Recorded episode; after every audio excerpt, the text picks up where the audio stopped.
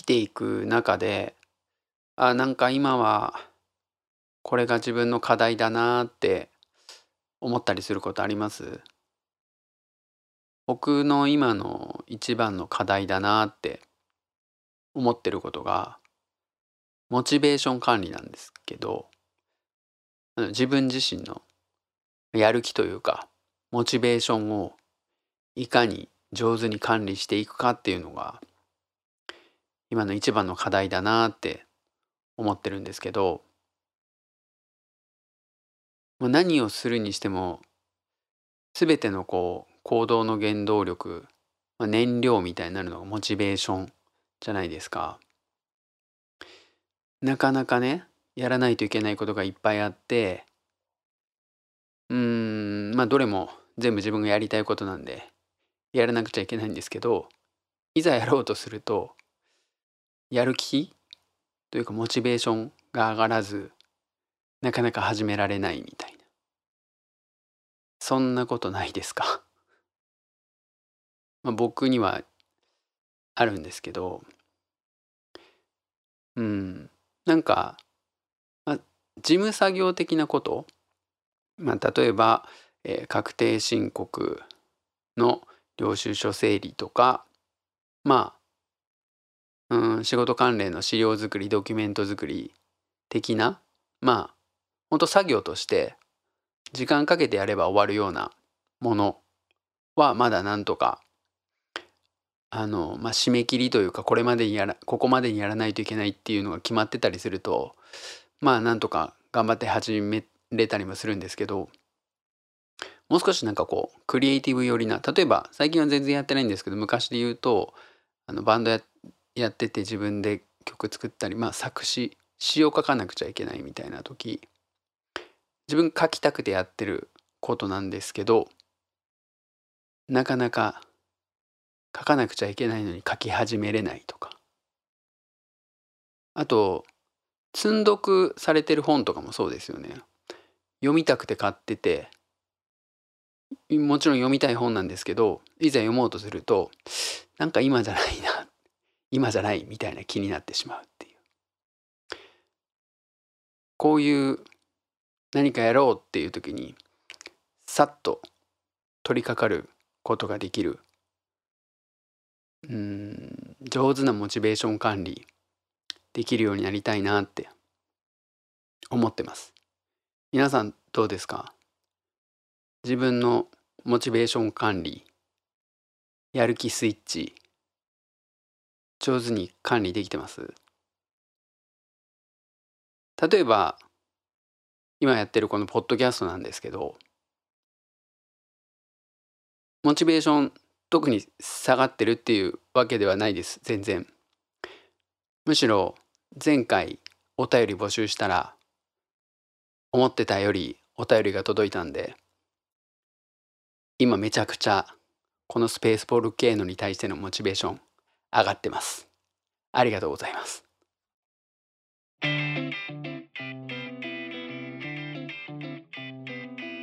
メイクフレンド実験レイディスペースボル系の。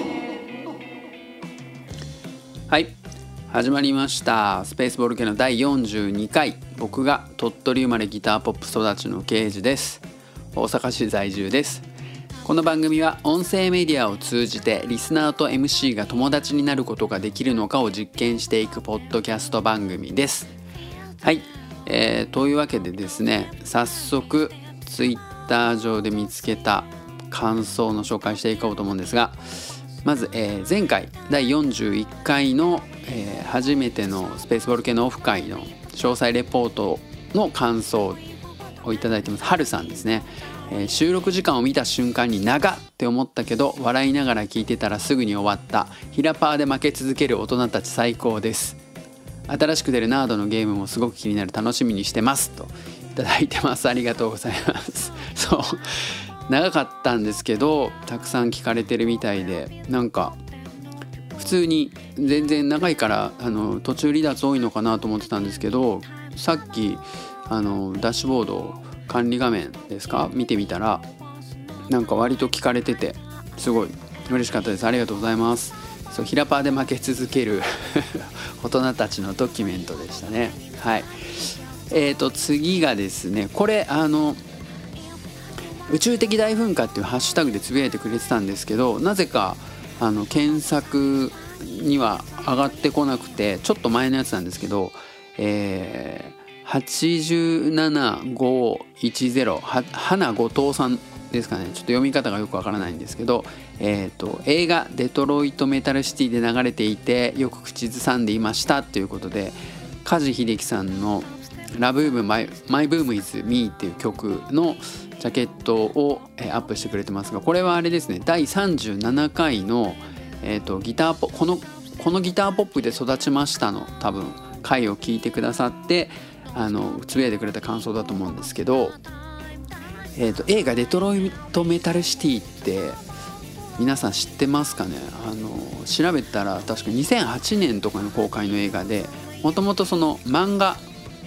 があったんですね。デトロイ「デトロイト・メタル・シティ」って僕もすごい好きで実は読んでたんですけどこれあれ主人公がめちゃくちゃギターポップまあ梶秀樹さんを好きな、えー、ミュージシャンなんだけどえっ、とそれが裏の顔で表ではデスメタルバンドをやってるみたいな、えー、漫画ギャグ漫画なんですよね。だからデスメタルバンドですごい人気者なんだけど実は、ギターポップな音楽が好きみたいな主人公のギャグ漫画。ギャグ、えー、ミュミュージシャンストーリーみたいな感じなんですけどこれなんかねちょっと話したい話あるんですけどまたいつか機会があればやりたいと思います。はい始めていきます。Make Friends Zitkin Radio. Space Volcano はいというわけであの冒頭にもちらっと言いましたけども前回初めてお便りフォームを作ってお便り募集したんですよね。でまあ50回までに10人以上の人からめあのお便りをいただくのが目標で10名以上の方から第50回までにいただければオリジナルグッズでも作ってプレゼントもしたいなみたいな気持ちだったんですけどなんとえ現在えー、10月22日日曜日。ちょうどだから前回の配信して1週間。まだ経ってない。今日現在なんと6名の方から お便りいただきました。ありがとうございます。こあなんか目標まで1週間でもう6割達成ですごい嬉しいです。あのただこれスタートダッシュだけ良くてこの後続かなかったら悲しいなって。とも思ってたりもするんですけど。なので迷ったんですよね。6通いただいたんでこの6通を今日全て紹介するか。3通3通とかに分けて2週に分けてお便り紹介をするのか。これどっちがいいと思います？皆さんだったらどうしますか？これね今週初回だからスタートダッシュで6通来て来週もまた同じぐらい来ればいいんですけどそうじゃなかったら来週寂しいですよね。でも僕はあえて今日いただいた6通全部紹介したいと思ってます。はい。というわけでえっ、ー、と本当にありがとうございました。えー、まずはですね前回のえー、えー、とオフ会詳細レポートをしたんですけど一緒にオフ会に行ったクッシーと山ちゃんから、えー、お手紙お便りいただいたのでまずそれを紹介したいと思います。まずクッシーからのお便りです。えー、詳細なオフ会レポありがとうございます。ケイジ君のレポートがうまくて一つ一つ楽しかった思い出が頭に浮かんできました。そしてニヤニヤしながら聞いてました。ケイジ君とぐっと距離が近づいて友達になれて嬉しいです。またオフ会も大人の修学旅行も参加するぞ !PS、スペースボル系のアカウントのヘッダーかっこいいです。と、いただいてます。クッシーありがとうございます。あの、そうですね。まあ、これはですね、長々とやったのはやっぱり一緒にこのオフ会ね参加してくれたクッシー山ちゃんそしてリモートで参加してくれたかなちゃんまずその3人にこう思い出の共有として届けたいというそれこそモチベーションがあったのでクッシーにこんな感じで喜んでもらえて嬉しいです。あと,、えー、と最後に PS で入れてくれたスペースボール系のアカウントのヘッダーかっこいいですっていうのはあの Twitter じゃない X のこの番組の公式アカウントスペースボール系のの、えー、今までヘッダー画像がなかったんですよね。で、えー、大人の修学旅行でヒラパーに行ってマジカルボール系の体験してきたんでちょうどそのマジカルボルケーノの火山の、えー、建物を写真に撮ったやつをヘッダーにしてます。ボルケーノです。はい。本当にグッシーありがとうございます。次が、え、ー、と、山ちゃんですね。山ちゃんのメッセージ、お便りも紹介します。ケイジ君、こんにちは、こんばんは。先日のオフ会、大人の修学旅行、本当に楽しかったですね。今回のスペースボール系のでめちゃくちゃ細かく振り返ってくれていたので聞いていると楽しかった思い出が鮮明に蘇ってきました仕事に向かう電車で聞いていたので仕事に行くのが嫌になっちゃいましたねそして1時間半以上も一人で話し続ける刑事くんやっぱすギョい すギョいって最後書いてくれてます。ありがとうございます山ちゃん。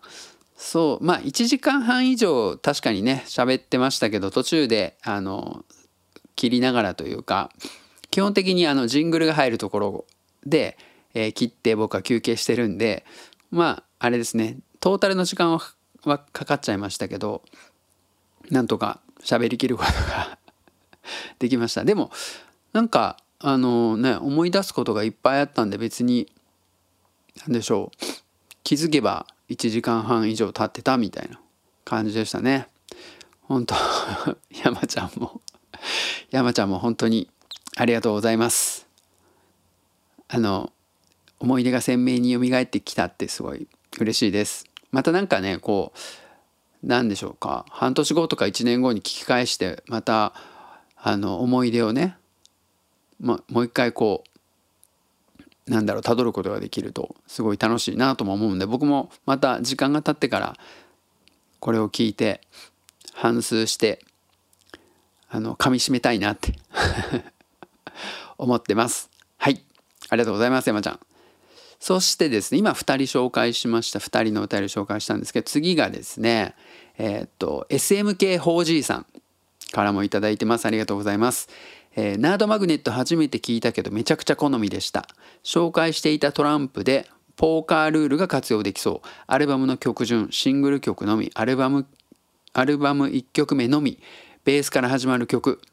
ルールは様々でマニアしか上がれないし上がりの評価を参加者で決めるとかそんなアーティストなかなかいないけど僕の中ではエアかペンパルツです。といただいてます。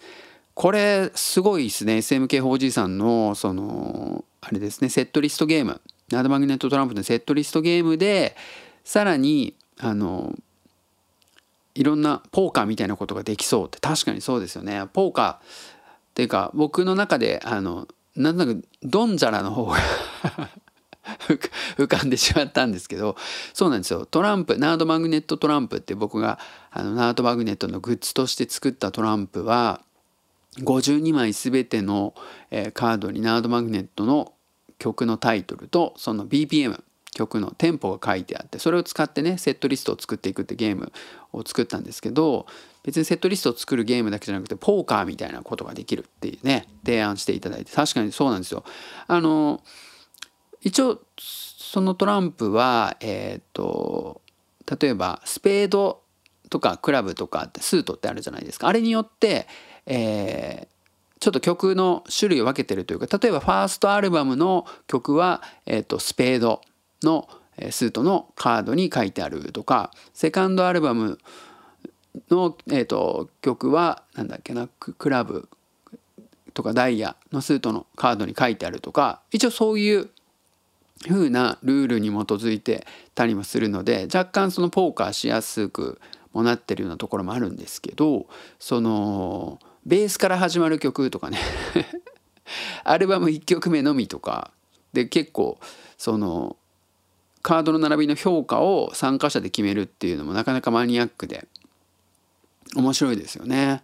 だからその SMK4G さんはエアーとかペンパルツで自分ならできるって言ってますけど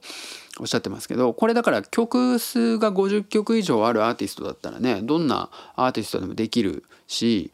スピッツとか aiko とかねそういう本当にバンドアジカンとか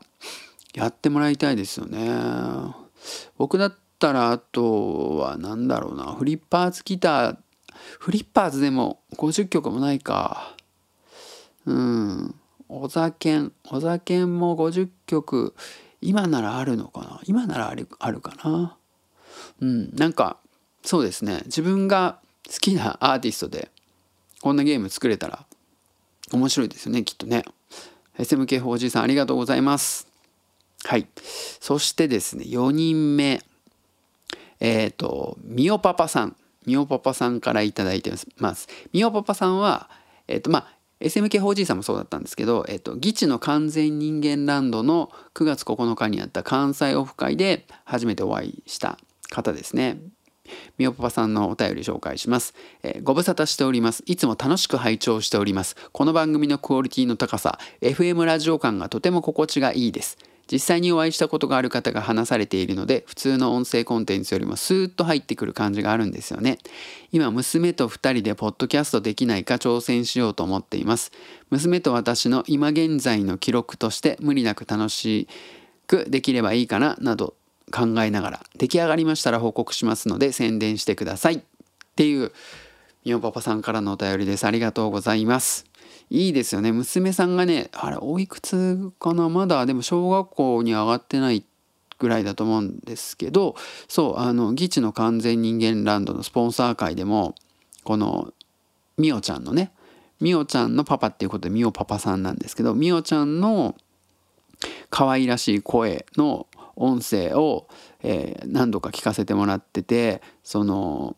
みんながすごくみおちゃんの声が可愛いって言って悶絶してますよね。あのパーソナリティの2人も聞いてるみんなも。なんかこれなかなかちょっと面白そうだと思うんで是非やってみてもらいたいですね。なんかあのー、僕が面白いなと思ったのが、えー、ギチの完全人間ランドオフ会の時に僕があの相性診断のアプリを作った話もちらっとしたと思うんですけど、ね、参加者の人に相性診断してもらって参加した人同士の相性がどうなのかっていう僕とねみおパパさんの相性めちゃくちゃ高かったんですよ。高かったからかすごい、えーと、会場の0次会の時かな？からすごくあの話が盛り上がっていろんな話ができて楽しかったっていうのは多分、えっと、オフ会感想の時の回にもちょっと話したかなと思うんですけどそのみおちゃんっていうねみおパパさんの娘さんにもその えー、相性診断のアプリをやってもらったらしいんですよ。であのでもやっぱまさかねそんな5歳とかかな？だから5歳の女の子がやる想定で当然作ってなかったんで設問も普通に大人向けの設問だったんで例えばその男女間の友情があると思うかみたいな設問？をこうとかね。なんかしっかりあのみおパパさんはみおちゃんにちゃんと説明してみおちゃんがどう思うかっていうのを一個一個聞いていって10個の質問にみおちゃんに答えてもらったっていう。話を聞いてうわすっげえなって思ったんですけどまあそんな感じの様子をそのままねポッドキャストにして配信してもらったらめちゃくちゃ面白いんじゃないかなって思いましたね。だからなんかまた次オフ会がある時にあのそういうアプリ作ったらそれをまたみおちゃんやってもらうでもいいしなんだろう普通にあのドラマとか漫画でもなんか一緒にみおパパさんとみおちゃんが見てでそれの感想をどうだったかっていう話をするのとかそういうの聞いてみたいですね。あと普通にみおちゃんニュースみたいな感じでみおちゃんがその幼稚園とかかな？まあ小学校上がってからでもいいと思うんですけどその学校であったことをパパに報告するみおちゃんニュースみたいなコーナーがあったらもうまあみおパパもそうでしょうけどそれを聞いてるリスナー全員 みおちゃんの可愛さに悶絶するみたいなね。そういうのあったらいいなと思うしみおちゃんがちょっと,、えーと、もっと大きくなってだんだんこう反抗期になった感じになってきたらまたそれはそれで みおパパさんとしては辛いかもしれないんですけどなんかそういう感じになっていって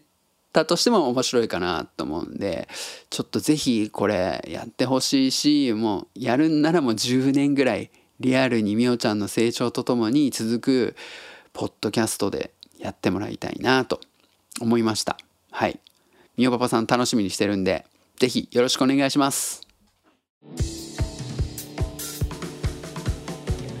Make friends, Sitkin Radio. Space Volcano. はい、えー、っとね、これで4通紹介したんですけど、次5通目なんですが、えー、いちごとうさんですね。あの、実は、えっとね、今、5通目として紹介するんですがこのいちごとうさんからいいたお便りが一番最初に届いたお便りでしたなので純不動で紹介してるんですけどこのいちごとうさん、えー、いただいたのが本当嬉しくてあの最初に一番最初にお便りくれた方には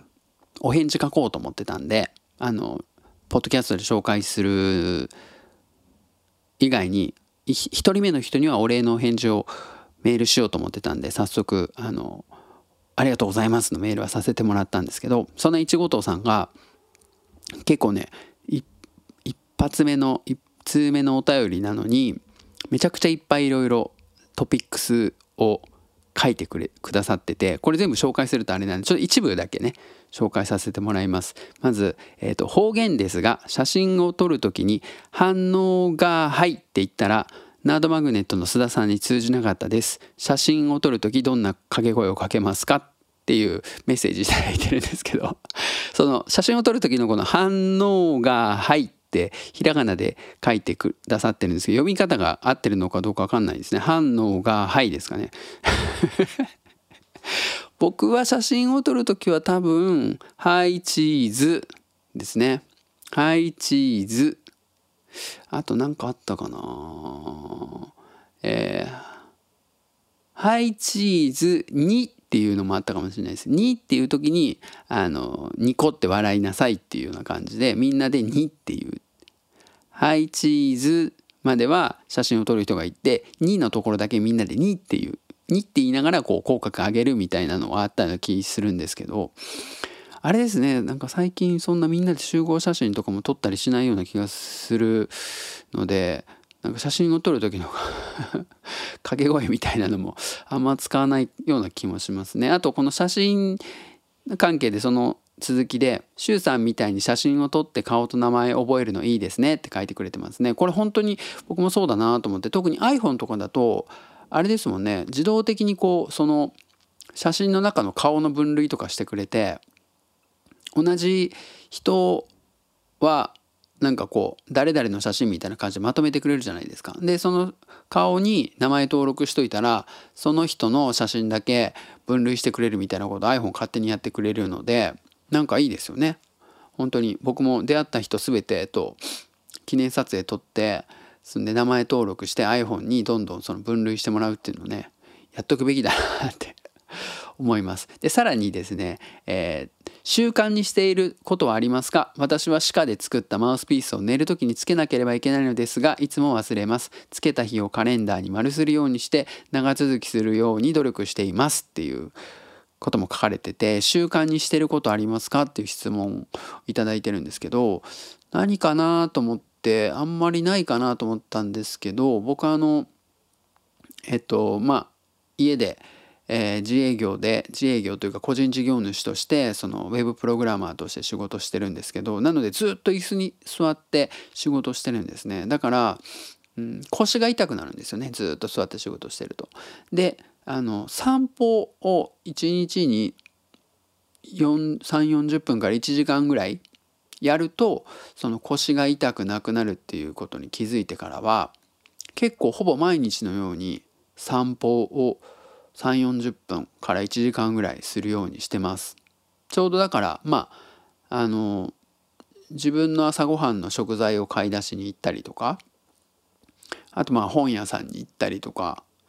うん、っていうようなこととかちょっと出かけたりした時にあのまあ例えば今住んでるところからえー、梅田の方に出かけたりとか心斎橋難波の方に出かけたりとかした時に行きは電車で行くけど帰りは歩いて、えー、3 4 0分とか1時間とかかけて帰ってくるみたいなそういうことはよくやりますね。だからまあ習慣は散歩かなってはい思います。えー、いちごとさんメッセージありがとうございます。これからもまたなんかツイートでもお便りでも何でもいいんで頻繁にください。よろしくお願いします。はい。そしてですね、6人目の、えー、メッセージが、えっと、山村達也さんからのお便りですね、紹介します。えー、41回大人の修学旅行会の途中で名前が出て嬉しかったです。そうですね。山村さん、長尺が好きな山村さんなんで、はい。ありがとうございます。毎回配信を楽しみにしております。一つ要望なのですが、楽器や機材の話を聞かせてほしいです。マニアックな内容になりそうなので使えるかどうか微妙かもしれませんが、よろしくお願いします。というのをいただいてます。はい。あの、楽器とか機材って多分、あれですかね、ポッドキャストについてのことなのかなと思って、まあ、ポッドキャストの、えー、どういう環境で撮ってるかの話をちらっとしようかなと思ってるんですけど、あの僕は、えーと、バンドをやってましてで自分たちのバンドの曲は自分たちで録音とかもしてたのでいわゆるその DTM デスクトップミュージックみたいなの結構もう90年代からやってたんですね。で、えー、ファーストアルバムはそうじゃなかったけどセカンドアルバムぐらいから自分たちあ違うファーストも自分たちで撮ってたんですけどえー、その時は、えーと、そういうレコーディング用のハードウェアの機材を使ってやってたんですが、えーと、セカンドアルバムの時はもうすでに Cubase っていう音楽ソフト DTM のソフトを使ってたんでおそらくもう20年近くその Cubase っていうあのレコーディングするアプリケーションあの iPhone とか iPad に入って GarageBand みたいなやつですね。あれを使ってたんでこのポッドキャストもその Cubase っていう、えー、音楽制作ソフト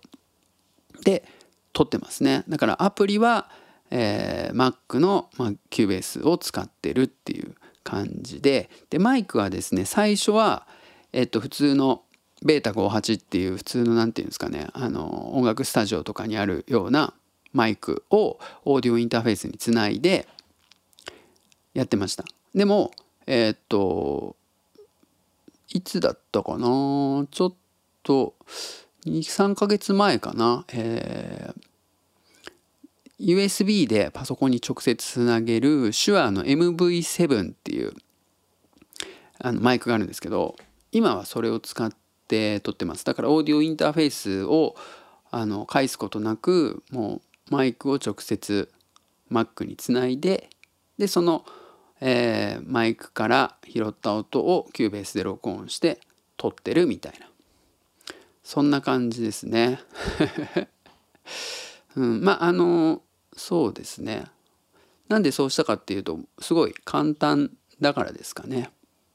あそうですねオーディオインターフェースに直使ってる時はオーディオインターフェースをちょに直接マイク挿す時もあったんですけどミキサーを通してつないだりすることもあったりとかあとあれです、えー、ここの部屋にそのゲスト来てもらって撮る時マイク2本使う時とかはミキサー介してオーディオインターフェースにつないでみたいな撮り方をしてますかね。あとこの前シュウさんと撮った時はそれ初めてやっあののやり方だったんですけど Discord で、えーと、シュウさんとつないででディスコードの、えーと、プラグインみたいなやつを入れると2人の会話をそれぞれ別トラックに録音するっていうことができるのでそれを使ってシュウさんの声の入ってるトラックと僕の声が入ってるトラックの2つの音声ファイルを使ってそれを編集しました。やっぱりあの複数人が喋ってるやつが一つのトラックに入ってるとまあなかなか編集しづらいところもあったりするんで僕はあの喋ってる人それぞれのトラックがあった方がなんとなく編集しやすいというか気持ちよく できるなみたいな感じなんでそんな風にやってますかね。なんかどうなんですかね。そのやっぱり、えー、 Cubase とかってその使い慣れてないとなかなか面倒くさいのでポッドキャスト用の音声編集のアプリケーションとかもありそうですよね。僕はそういうのの方を使ったことないのでわからないんですけどだからCubase を使ってポッドキャスト撮っている人たちとこうノウハウを交換したい勉強会とか したいなっていうような気もするんですけどはい。これであの山村さんが聞きたかった話ができたかどうか よくわからないんですが万が一これを聞いている人で Cubase でポッドキャストを撮ってるよっていう人がいたら情報交換させてください。はい。山村さんもお便りありがとうございます。Make friends that can radio. Space Volcano.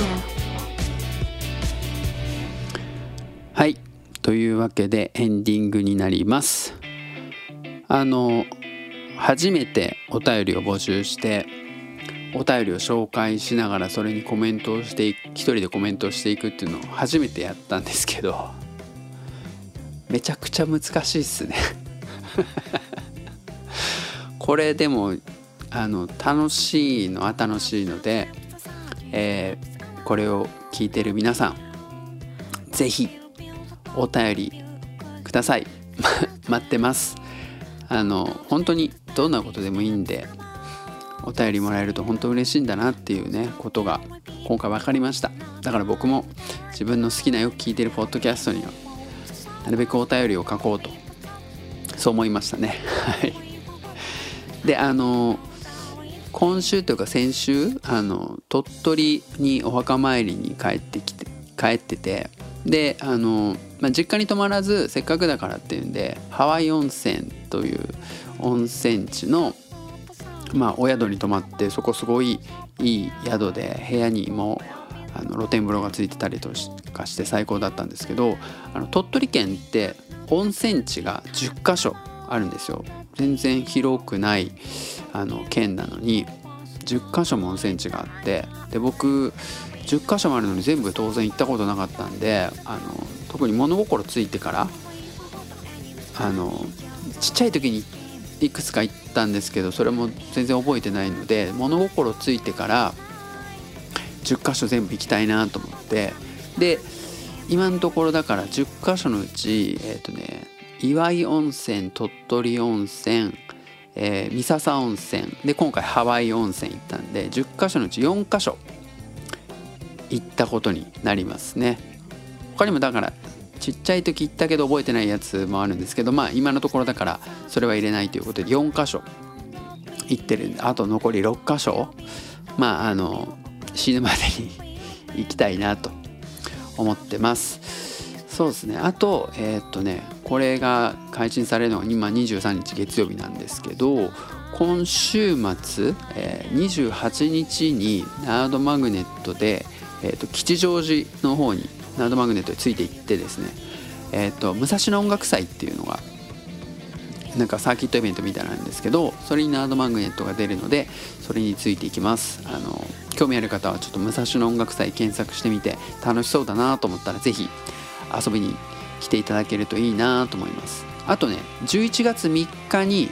えー、ビーコン渋谷っていうアジアのアーティストが集まるサーキットイベントあるんですけどそれはですねもしかしたらお手伝いで行くかもしれないっていうことで、えー、今週末それからその次の週かなちょっと東京の方に行くのでまあバタバタしてるんでどうかわかんないですけど会える人がいたら会えたらいいなとかも思ってます。はい。というわけであのお便りくれた方本当にありがとうございました。まだくれてない方是非よろしくお願いします。それじゃあバイバイ。